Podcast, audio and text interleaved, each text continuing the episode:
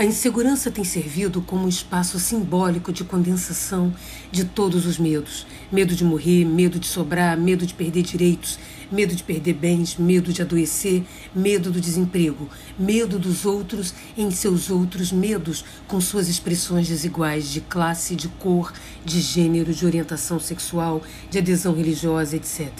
A insegurança é o lugar síntese das desconfianças e temores vividos na gestão cotidiana de nossas vidas. Ela emerge como um construto fundamental para o funcionamento de uma economia política do controle e da regulação sociais de matiz neoliberal.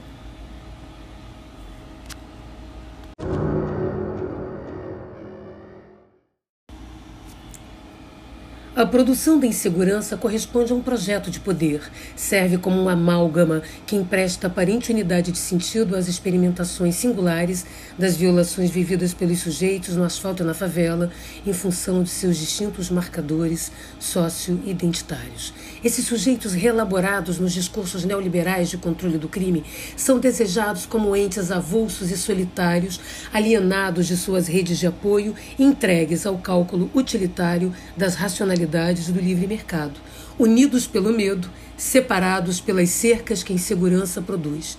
Espera-se que essas criaturas, reconfiguradas como libertas das exigências do Estado e das cobranças da sociedade, se vejam e sejam vistas como expostas a todos os perigos nas suas interações em uma realidade diversa. O social, até que prove o contrário, passa a ser visto como uma ameaça em cada relação colocada sob suspeita é a própria sociedade e seus mecanismos de cooperação e solidariedade que estão sob ataques.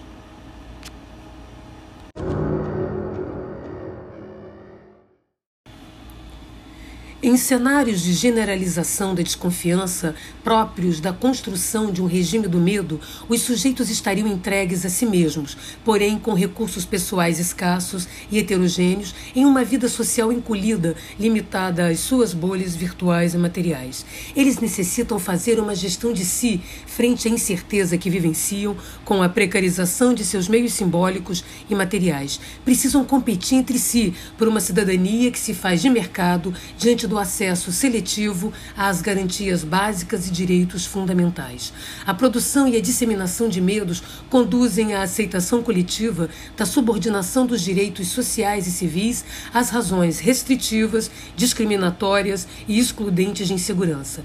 Tem-se a aceitação do direito como dispositivo estatal de dádiva e recompensa para os bens nascidos e bem-sucedidos, e como expressão de dívida, ameaça e sanção para os mal-nascidos e inadaptados às exigências do mercado.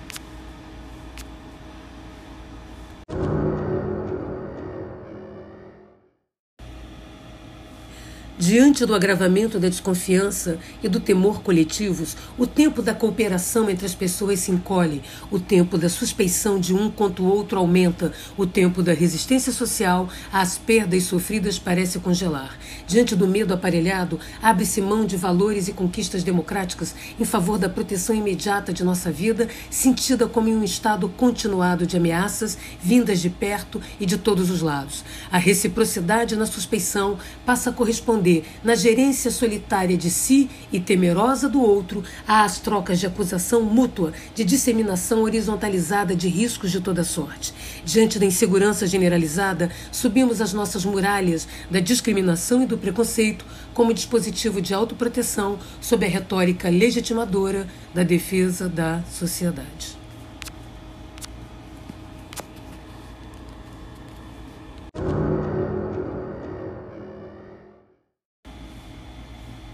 O medo disseminado não é um conselheiro confiável.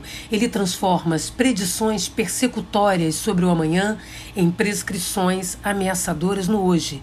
Induz ao cálculo antecipado e extenuante do imediato como recurso de gerência de si diante da proliferação das incertezas dramatizadas pelas narrativas do agravamento do temor.